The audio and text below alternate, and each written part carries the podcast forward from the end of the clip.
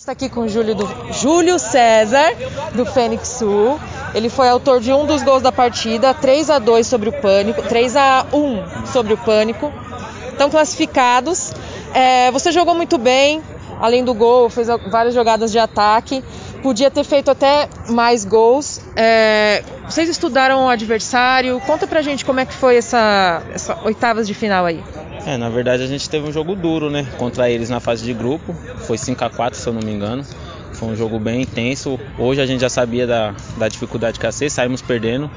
É, tivemos cabeça para chegar lá na frente, mas muito mérito do goleiro, porque o goleiro deles fechou tudo, foi 3 a 1 mas quem viu o jogo vê que tipo, o goleiro fechou bastante, então é descansar agora e no próximo jogo aí tentar acertar os gols que a gente errou e seguir em frente aí no campeonato. É, foi um jogo bem nervoso e bem pegado, né? Deu para ver assim que já, já vinha uma coisa de, de outros jogos, né?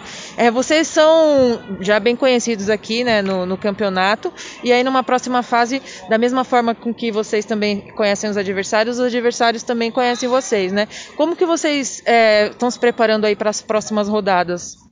Ah, acho que cada jogo é um jogo, né? O time deles, a gente é um pouco mais veloz, quer driblar mais. Eles já eram um time mais compacto, que chegava mais firme.